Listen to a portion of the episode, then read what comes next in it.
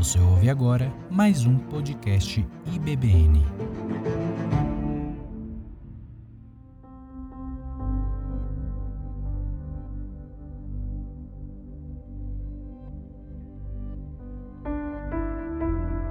Graças e paz. Boa noite. Vocês estão bom? Tudo bem com vocês? Uma boa semana? Descansaram no acampamento? Não, não descansaram do acampamento ainda? Pessoal, meu nome é Andrei. A gente tem algumas pessoas que nos visitam hoje. O pessoal da Igreja Batista Livre Acesso, Igreja do Tiago Balbino, vem nos visitar hoje. Então a gente teve a oportunidade de ajudar lá, contribuir lá. Parte da, da nossa juventude teve a oportunidade de participar lá. E vocês são muito bem-vindos. Para você que está em casa, para você que está vindo pela primeira vez, meu nome é Andrei, responsável pela juventude da Igreja Batista Boas Novas. E estamos aqui para servir você.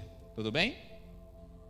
Pessoal, como é que foi a segunda-feira de vocês? Pós-acampamento. O acampamento acaba no domingo, vocês vão para casa, aqueles mais dispostos vêm para a igreja no domingo à noite, os mais mortos vão para casa dormir e descansar, mas a segunda-feira chegou para todo mundo que não morreu nesse meio termo. E como aqui na nossa igreja a gente não teve nenhum sepultamento, então eu acho que todo mundo da nossa igreja que esteve no acampamento ainda continua vivo, porque senão nós saberíamos. Como é que foi a segunda-feira de vocês? Foi boa? Foi legal? Por que, que eu estou perguntando a relação à segunda-feira? A gente teve três dias de acampamento, correto? Sexta, sábado e domingo. Se você é membro da Igreja Batista Boas Novas e frequenta constantemente o culto do sábado, você vai perceber que desde janeiro, não só nesses três dias de acampamento, a gente vem ministrando sábado após sábado sobre santidade. Amém? Aí a gente teve no acampamento um intensivão. No acampamento, eu e você recebemos um enorme instrumental teórico sobre pecado e como lutar contra o pecado e como ser santo, correto? Pastor Rodson, que nos acompanha hoje com a família, e Pastor Rafael trabalharam, estudaram, pesquisaram para entregar para vocês algo na mão de vocês. Falar assim: ó, agora, se você não sabia, você sabe. Se você não sabia como fazer, agora você tem os instrumentos, vocês têm as ferramentas. Só que o pastor Rodson e o pastor Rafael são limitados ao espaço e o tempo, graças a Deus. Por quê? Porque eles não podem acompanhar vocês no dia a dia de todos vocês. Chegou na segunda-feira e você acordou de manhã, se você acordou pela manhã, você se viu sozinho. E aí a gente volta um dia, dois ou três. Quais compromissos você estabeleceu no acampamento, no sábado? Quais promessas você fez para o Senhor? E eu não estou falando apenas daquele último momento que algumas pessoas se ajoelharam após o, após o, o apelo da pastora Thelma. Estou falando dos compromissos que às vezes você sentado, você ali com Deus fazendo a sua oração, Senhor, Senhor, na segunda-feira vai ser diferente. Senhor, quando eu voltar para casa, eu não vou fazer o que eu fazia até antes de eu vir para esse acampamento. Quem fez esse tipo de promessa? Levanta a mão aí. Falou: a partir desse acampamento a minha vida vai ser diferente. Levanta a mão. Ou então nesse processo de seis meses, de janeiro até hoje, você a cada exposição da palavra acerca de santidade falou: agora vai, agora eu vou ser santo, agora eu vou vencer o pecado. Quem fez essa promessa? Quem se comprometeu com Deus acerca da santidade, estabeleceu um, um propósito com Ele, falou: Senhor, eu vou ser mais santo esse ano. Levanta a mão. Geralmente a gente faz essa promessa em janeiro, né? A gente tem um cultão aqui muito doido, que as, que as pessoas falam assim, aí os mais crentes ajoelham e falam, Senhor, esse ano eu vou ler a Bíblia toda. Senhor, esse ano eu vou lutar contra o pecado. E por aí vai. E aí chega o dia primeiro, aí tem um futebol geralmente para a pessoa já quebrar o propósito no próprio futebol. Por que eu estou falando isso? Porque a teoria precisa ser acompanhada da prática. E o pastor ensinou como é que faz. O pastor passou até para você um esqueminha lá de você colocar no papel. Ó, texto bíblico, confrontamento, confrontação do pecado. É isso aqui que acontece. Mas na segunda-feira, o que, que aconteceu? Na terça, na quarta, na quinta, ou talvez no dia mais difícil de servir ao Senhor, para aqueles que já são jovens, na sexta-feira, o que aconteceu? Você conseguiu manter o propósito, a promessa, aquilo que você disse que iria fazer, Você conseguiu lutar contra o pecado?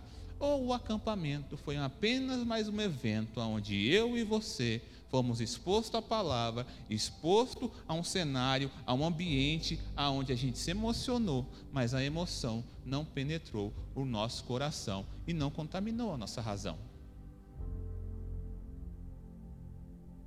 Você entende, e você tem que entender se você estava no acampamento ou se você passou todos esses finais de semana aqui no sábado aqui, falando, ouvindo sobre santidade. Você entende o que é ser santo? Você sabe o que é ser santo? Você anotou? Porque eu vi um monte de gente anotando, pastor. Se eu estava pregando e as canetas estavam comendo, os papelzinhos. Mas eu quero saber se esse papel tem efeito quando você é confrontado diante do pecado, se você se lembra dele. Você sabe o que é ser santo? Se você sabe, eu vou te relembrar. E se você não sabe, eu vou trazer um texto para iluminar um pouco as nossas mentes. Texto de 1 Pedro, capítulo 1. Eu vou ler o versículo 14 até o 16. 1 Pedro, capítulo 1, versículo do 14 até o 16. Você pode acompanhar comigo aqui e você pode acompanhar aí na sua casa a exposição da palavra. Vamos à primeira leitura de hoje? Texto de 1 Pedro diz assim: Sejam filhos obedientes. Não, vo não voltem ao antigo modo de viver, quando satisfaziam os próprios desejos e viviam na ignorância. Agora, porém, sejam santos em tudo o que fizerem, como é santo aquele que os chamou, os chamou. Pois as escrituras dizem: sejam santos, porque eu sou santo. Vamos orar? Senhor Deus, meu Pai, graças te damos porque o Senhor é bom, o Senhor tem cuidado de nós, a tua graça, a tua misericórdia nos alcançou e por isso que nós estamos de pé. Senhor Deus, muito obrigada por mais uma semana que o Senhor nos deu, a possibilidade de acordar, de trabalhar, de estudar, Pai, de experimentar, Pai, a sua criação e poder voltar para casa debaixo da tua proteção. Senhor Deus, o Senhor é muito bom.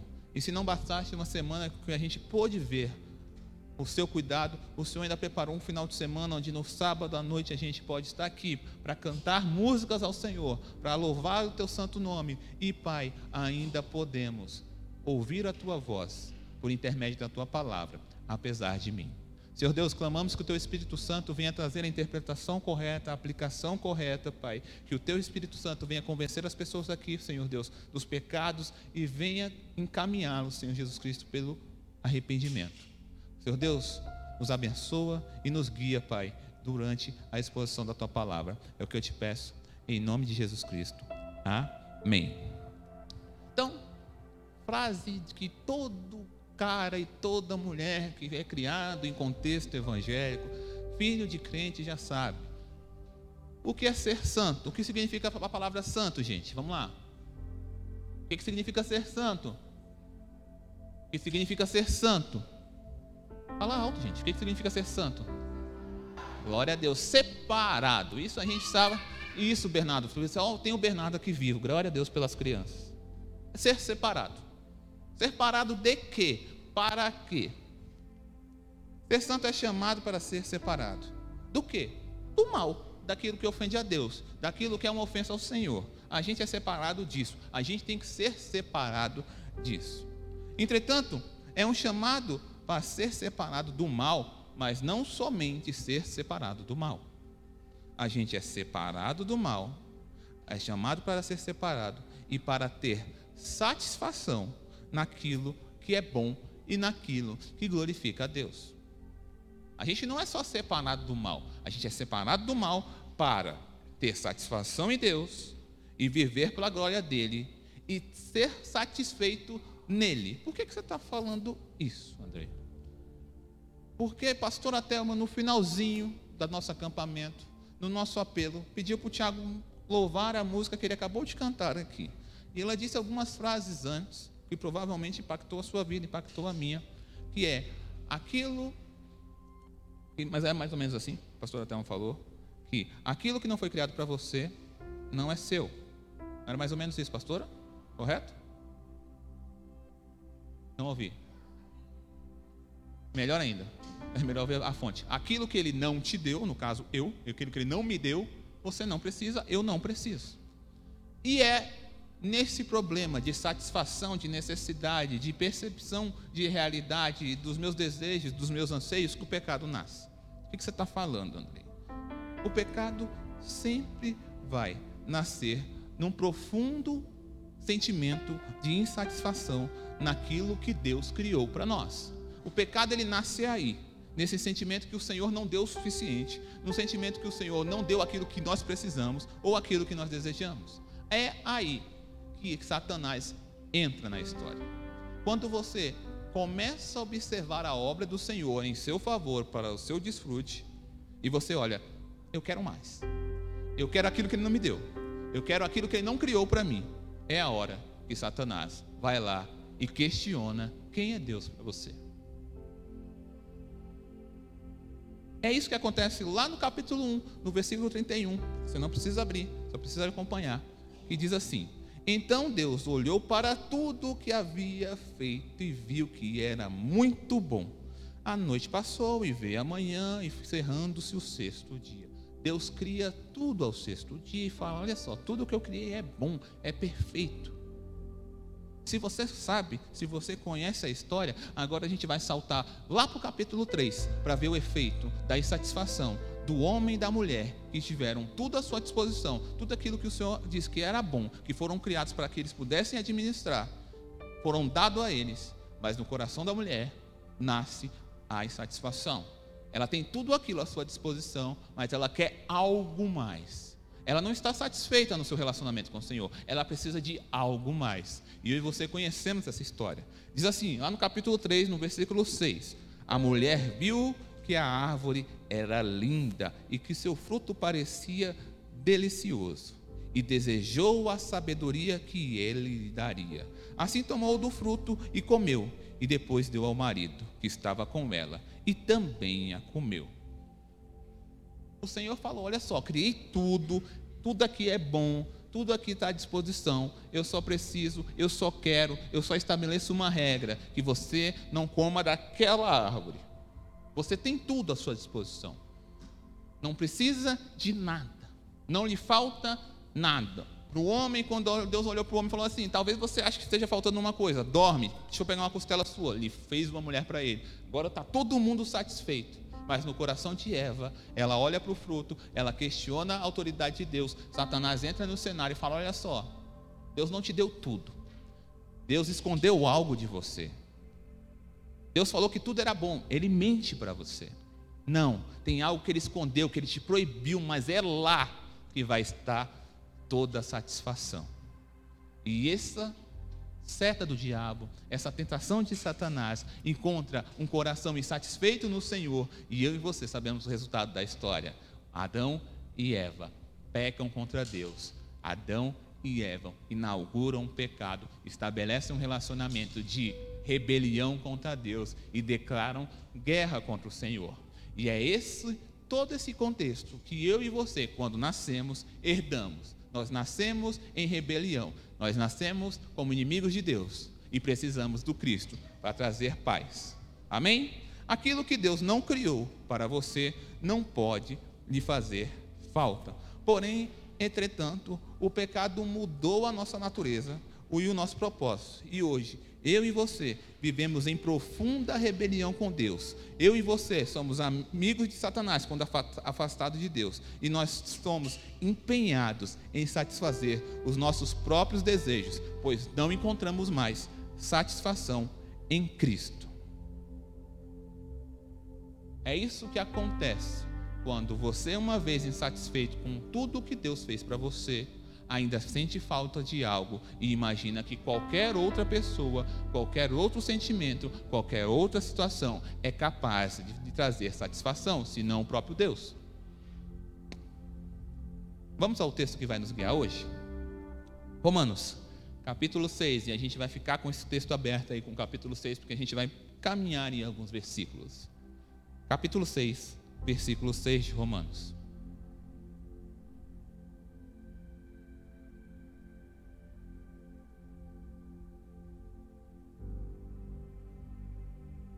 Quanto você abre? Então, durante essa semana você tentou.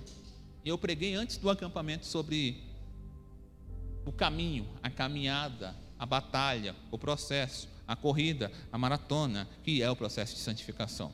E se você não estava aqui, eu disse que você não consegue fazer esse processo por força do seu braço. Não basta que o pastor, através da sua exposição da palavra, o convença do pecado que você precisa ser santificado. Você talvez, com uma compreensão incorreta, de acordo com a sua limitação, você imaginou que apenas você, sozinho, na segunda, na terça, na quarta, na quinta, na sexta, poderia vencer os hábitos pecaminosos que você estabelece há vários anos contra o Senhor. Ele falou: Senhor, eu vou parar de pecar sim. Eu vou parar de mentir, eu vou parar de roubar, eu vou parar de beber, eu vou parar de fumar, eu vou parar de me prostituir, eu vou parar de masturbar, eu vou parar, eu vou parar, eu vou parar. Sozinho, sem compreender as suas limitações, você tentou. E graças a Deus que você falhou. E você vai saber por que você falha. Porque nesse processo, nem eu, e você, nem eu nem você podemos ter mérito. A gente não pode conseguir, a gente não consegue. A gente só consegue quando a gente rende, se rende ao Senhor. Vamos ao texto de Romanos, capítulo 6, versículo 6. Diz assim: Sabemos que a nossa velha natureza humana foi crucificada com Cristo para que o pecado não tivesse mais poder sobre a nossa vida e dele deixássemos de ser escravos. A partir desse texto, essa primeira leitura, eu vou caminhar com você para deixar claro como é que eu e você podemos vencer o pecado de forma correta. Você talvez tenha tentado de forma incorreta por conta de ignorância, mas a partir de hoje, amanhã no domingo, você vai ter somado com a teoria que você recebeu Agora você vai compreender quem você é e agora você vai conseguir caminhar com Cristo no caminho de santificação.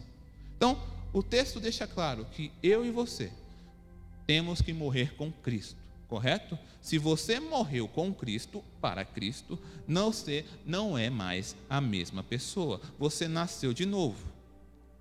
Por que, que precisa morrer? Porque quem nasceu, nasceu contaminado pelo pecado.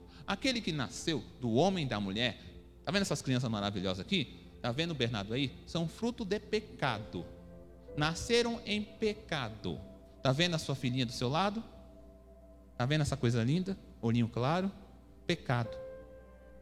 Envelopado, bonitinho. Olha, não é possível que a Estelinha seja uma pecadora. Não é possível que minha filha é tão bonita, nasceu boa bichinha. É. Isso aí é um potencial Hitler. Isso aí é um potencial Osama Bin Laden. Se o Senhor não entra na história e para, a maldade do homem não tem limite.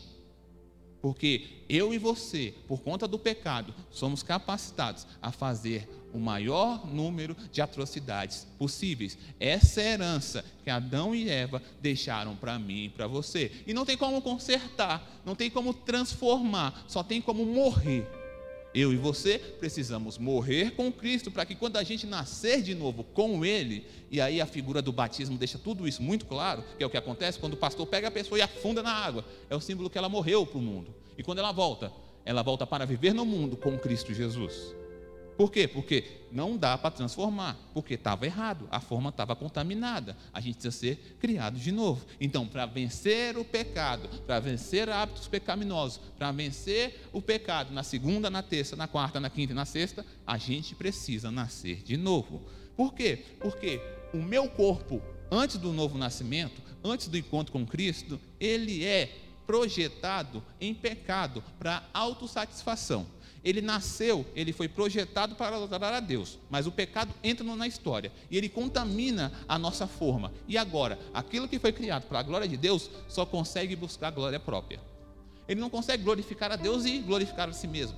Ele não consegue adorar a Deus, ele busca a sua própria adoração. Ele não consegue estar satisfeito em Deus, ele precisa de outras coisas para satisfazer. Por isso que você não consegue vencer o pecado se você não nascer de novo. Mas para nascer de novo, você precisa morrer. E por que isso, Andrei? Porque são muitos anos experimentando o pecado. Virou hábito. É automático. Você acorda e peca, almoça e peca, dorme e peca. Para romper com essa cadeia, existe necessidade de morte. Existe necessidade de nascer da forma correta, para o propósito correto. Por quê? Porque são muitos anos se alimentando, colocando na boca aquilo que apenas satisfaz os nossos próprios corações. Aquilo que é uma atitude de rebelião contra Deus. É isso que eu e você, em pecado, fazemos todos os dias. A gente só come aquilo que ofende a Deus. O nosso paladar é acostumado com o gosto do pecado. Quando você pega um bifão, tá ligado? Uma picanha bem feita, mal passada, um ponto a menos, sangrando, já veio o gosto na minha boca. Por quê? Porque eu estou habituado a comer churrasco desta forma. Eu me lembro, eu falo, meu Deus, que coisa maravilhosa. Assim é o pecado na boca daquele que ainda não nasceu de novo. É isso que você gosta. Então, para que você pare de gostar, para que o seu paladar seja transformado, ele precisa morrer, para que aquilo que antes era fonte de prazer, que você comia com uma boca tão boa, agora quando você nasce de novo, você fala, é, não é possível que eu comia isso. Não é possível que daqui eu sentia prazer. Não é possível que isso me trazia alegria e satisfação. Nossa, isso dá vontade de vomitar. Mas isso só acontece com aquele e com aquela que morreram e nasceram de novo em Cristo Jesus e tiveram a oportunidade de ter seu paladar transformado. Então, só vai vencer o pecado aquele que morreu com Cristo. Amém? Anotou? Não basta anotar, tem que crer. E quando for confrontado com o pecado, tem que lembrar: eu morri. Isso aqui não é para ser bom, isso aqui é ruim. Isso aqui desagrada a Deus. Eu não quero me satisfazer, eu quero satisfazer a Deus. Amém? Vamos ao nosso próximo versículo e a gente já, chegura, já chega no segundo ponto do sermão, que diz assim, versículo 8 do mesmo capítulo 6, diz assim: vamos lá? Então, uma vez que morremos em Cristo, cremos que também com Ele viveremos. Mais uma vez, versículo 8. Então, uma vez que morremos com Cristo, cremos que também com Ele viveremos você só não morreu. Porque se você só morrer, aonde está a misericórdia do Senhor? A misericórdia é revelada em nosso favor através da oportunidade de ressuscitar com Cristo, morrer com Ele e ressuscitar com Ele.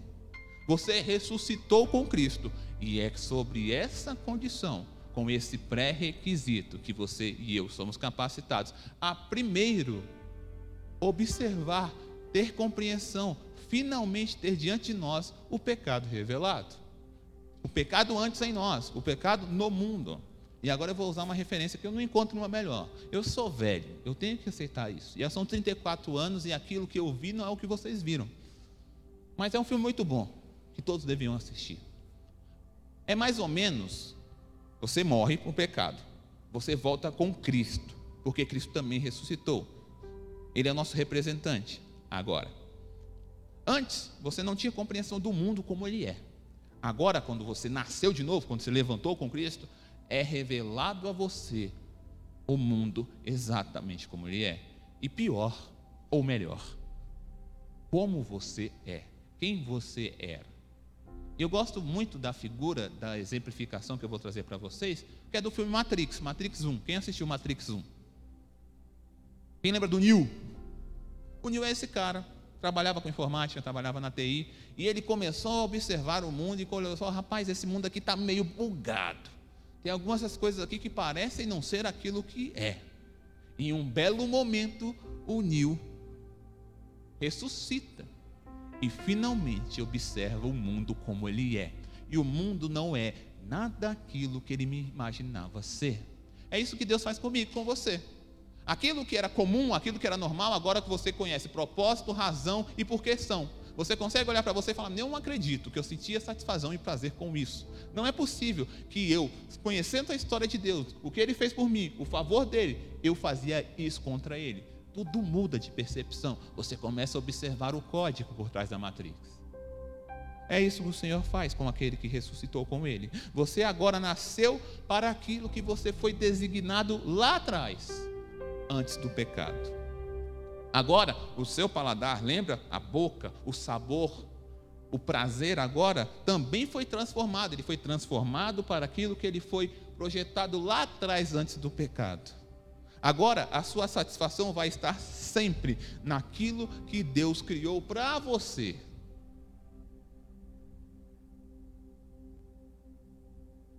Agora, o pecado não vai ser mais uma promessa de satisfação e prazer, pois agora você sabe, eu sei, que Cristo é a minha fonte, a sua fonte de satisfação. E tudo aquilo que Ele criou, tudo aquilo que Ele colocou à sua disposição, é suficiente para você. E agora, você vai saber usar tudo aquilo que ele criou, porque até aquilo que ele criou, por conta do pecado, eu e você usamos para satisfação própria, para pecar contra ele. A gente não consegue usar as coisas que ele criou para glorificar a ele. Quer exemplo maior? O sexo, que muita gente imagina que é um inferno na terra. O sexo foi criado com um propósito. Qual o propósito do sexo? Levanta a mão aí, quem sabe a resposta glorificar a Deus errado antes. Aí eu e a minha esposa transamos para a glória do Senhor, porque o que o Senhor fez para mim é bom. Só que o pecado entra na história e transforma tudo aquilo que era bom. Contamina, muda o propósito. E a gente imagina que o sexo é para ser feito fora de um cenário de um casamento entre um homem e uma mulher a gente começa a observar o corpo da mulher ou o corpo do homem como um lugar aonde eu posso buscar satisfação e não um lugar aonde eu posso satisfazer e juntos glorificarmos a Deus e juntos procriarmos para a glória do Senhor. É isso que o pecado faz. O pecado pega um relacionamento entre pai e filho, mãe e filho e bagunça tudo. Ele entra nesse cenário e faz você odiar o seu pai, não respeitar o seu pai, imaginar que é capaz de ser mais inteligente que o seu pai. O pecado entra nesse cenário e transforma o seu pai, a sua mãe, que era para ser protetor, que era para ser provedor, que era para ser fonte de conhecimento, em problema na sua vida. É isso que o pecado faz. Ele pega tudo que foi criado para a glória do Senhor e transforma em algo que você vai encontrar nele satisfação própria. Mas quando eu e você morremos com Cristo, renascemos com Ele, a gente consegue finalmente compreender como as coisas funcionam e o que glorifica a Deus e a forma que glorifica a Deus. Amém? Pois, versículo 4 do capítulo 6 de Romanos, volta uns versículozinhos. Ele diz assim: ó, Pois pelo batismo morremos e fomos sepultados com Cristo e assim como ele foi sepultado dos mortos pelo glorioso do Pai, agora também podemos viver uma vida nova, uma nova vida. Pois pelo batismo morremos e fomos sepultados com Cristo. E assim como ele foi ressuscitado dos mortos pelo poder glorioso do Pai, agora nós também podemos viver uma nova vida. E é aqui que a segunda-feira entra no cenário. Ia ser muito bom se o pastor pregasse na sexta, no sábado, no domingo, a pastora fez o apelo, você aceitou o apelo, se arrependeu dos seus pecados e a sua história terminasse ali. Morri, vou para o céu, acabou. Não tenho oportunidade de alcançar a segunda, a terça, a quarta, eu não preciso confrontar os meus pecados, eu queria ser igual o ladrão da cruz. Daqui a pouco você vai estar comigo no paraíso. Creio em mim? Creio. Aguenta aí um segundo, você já vai morrer, a gente se encontra ali. Eu queria que a história de todo mundo fosse dessa forma, mas ela não é. O texto aqui diz que, olha só, você, através do batismo, da declaração do batismo, você morre e você é sepultado com Cristo. Mas você também é ressuscitado com Cristo. E você nasceu de novo. E ele fala: olha só, você morreu, foi sepultado com Cristo. Depois você foi ressuscitado com Cristo. Mas você não morreu, não ressuscitou com Cristo para não fazer nada. Ele diz aqui: olha só, agora nós também podemos viver uma nova vida. Existe caminho após a compreensão que eu e você precisamos ser santificados. Existe um mundo a ser vivido em santificação. Existem escolhas a serem feitas que vão provar que você realmente se arrependeu do pecado.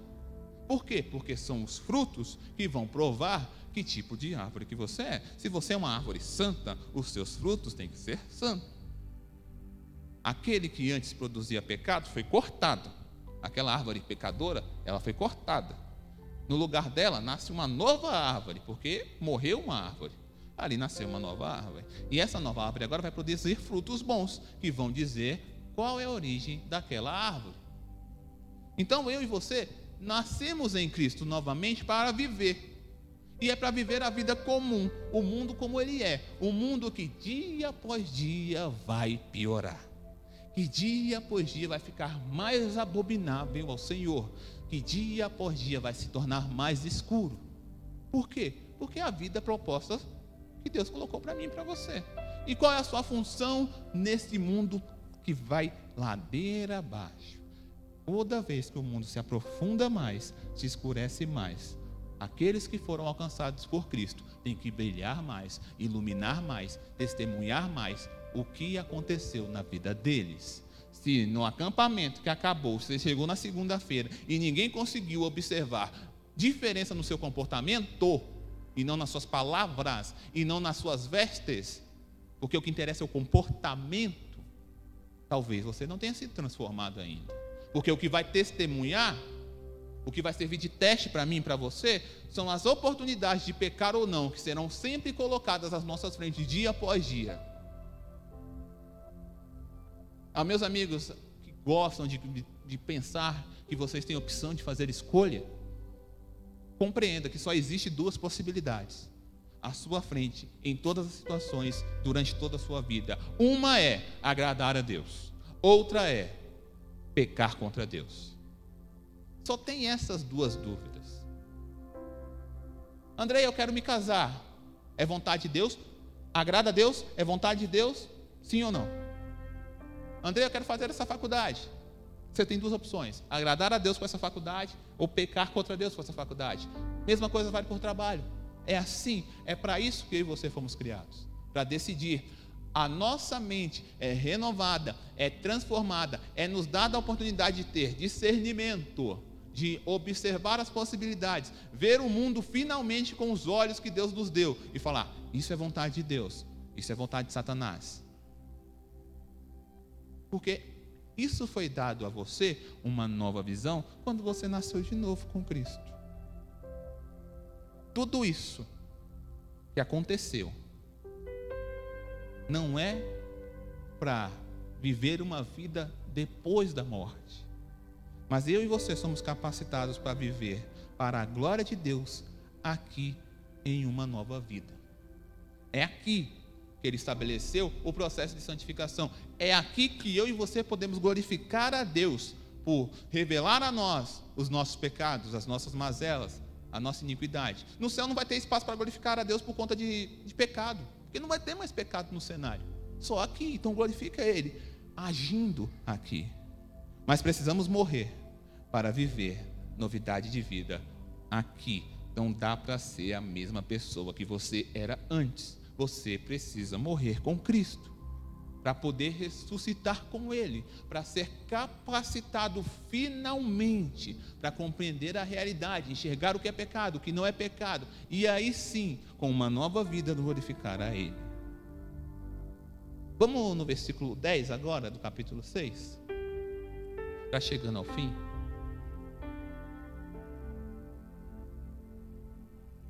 Versículo 10 do capítulo diz assim: Quando ele morreu, foi de uma vez por todas, para quebrar todo o poder do pecado. Mas agora ele vive e é para a glória de Deus. Agora lê o versículo 7. Volta alguns versículos. Que diz assim: Pois quando morremos com Cristo, fomos libertos do poder do pecado. Você quer saber como é que vence? O hábito pecaminoso? Exige de mim e de você uma declaração de humildade. Exige de mim e de você se ajoelhar e se arrepender. A caminhada de santificação, a caminhada de santidade, não abre espaço para orgulhoso. Não existe espaço na santidade para quem não consegue ser humilde e compreender as suas limitações. Existem duas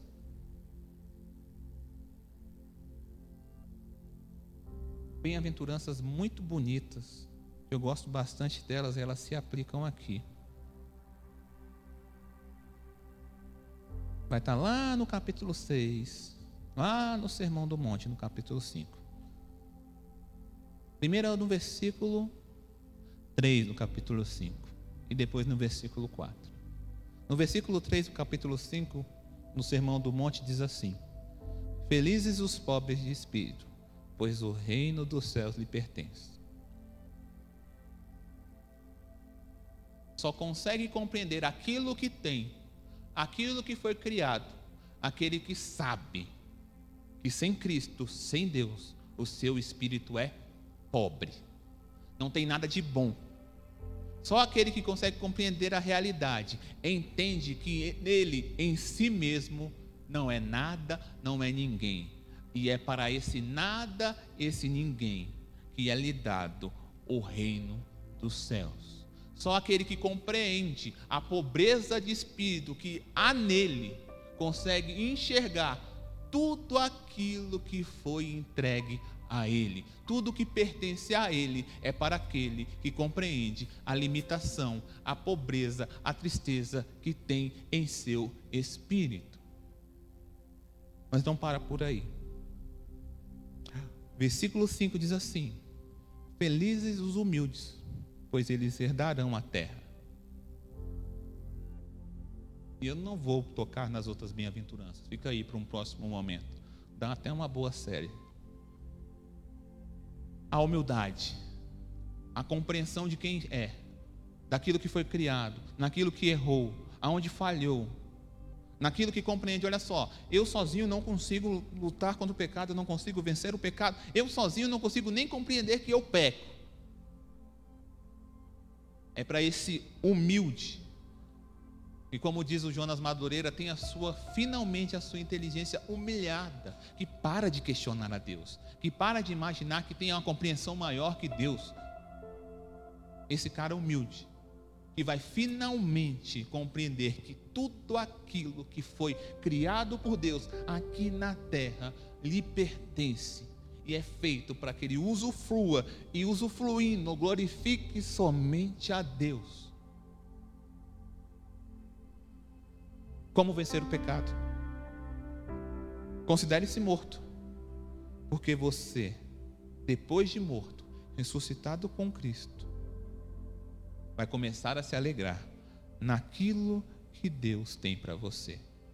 E você só não vai ficar só feliz com aquilo que Deus tem para você. Você não vai mais sentir falta de nada. A sexta-feira não vai ser mais uma tentação na sua vida. Um baseado, uma bebida, um menino, uma menina, o roubo. Isso vai parar de ser fonte de satisfação para você. Porque finalmente o Senhor o capacitou a compreender o que é bom de verdade, o que lhe satisfaz de verdade, aquilo que te traz alegria de verdade, aquilo que Paulo experimentou e depois ele declarou: tudo posso naquele que me fortalece. É a compreensão que tendo muito, tendo pouco, eu estou satisfeito, porque antes eu me satisfaço em quem? Em Cristo Jesus, aquele que morreu e ressuscitou em meu favor, que me tirou do caminho que eu estava indo, que era para o inferno, e me colocou num caminho que, tem, que me capacita a levar para o céu.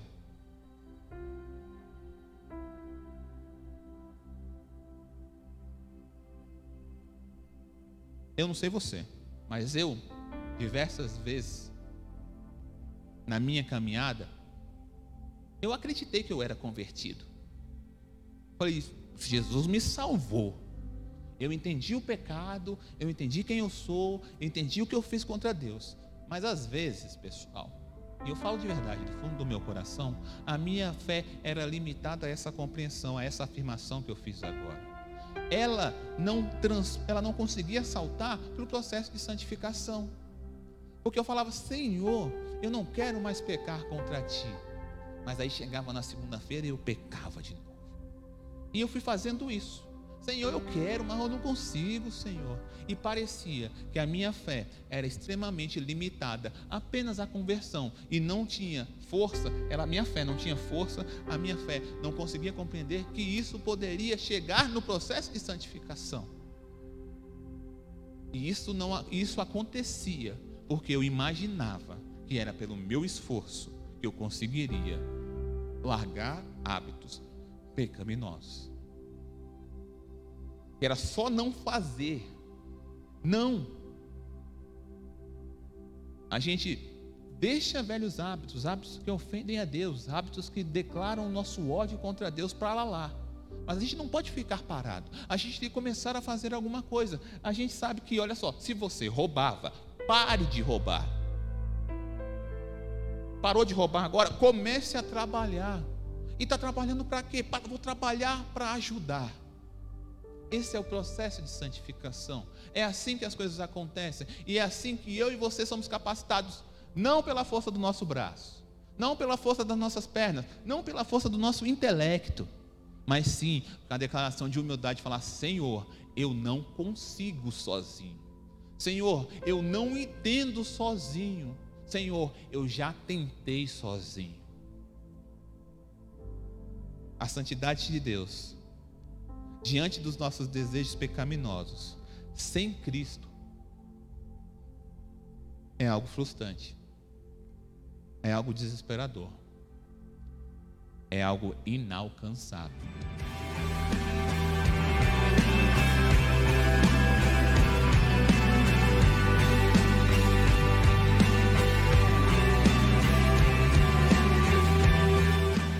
Você ouviu um podcast IBBM.